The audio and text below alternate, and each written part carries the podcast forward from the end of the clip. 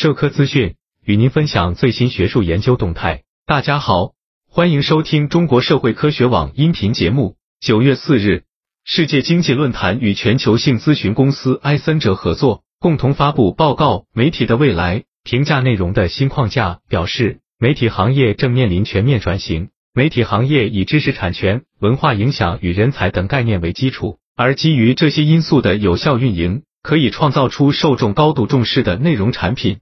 随着产业生态系统复杂性和相互关联性的增加，如何在数字时代创造价值、分配价值变得尤为重要。报告显示，未来媒体行业可能面临以下六个方面的变化：一是随着消费者需求受到经济压力的影响，内容供应缺乏，将导致更多平台合并；二是随着受众期待值增高，媒体行业需要发展端对端新体验。确保用户可以进行流畅的沉浸式体验。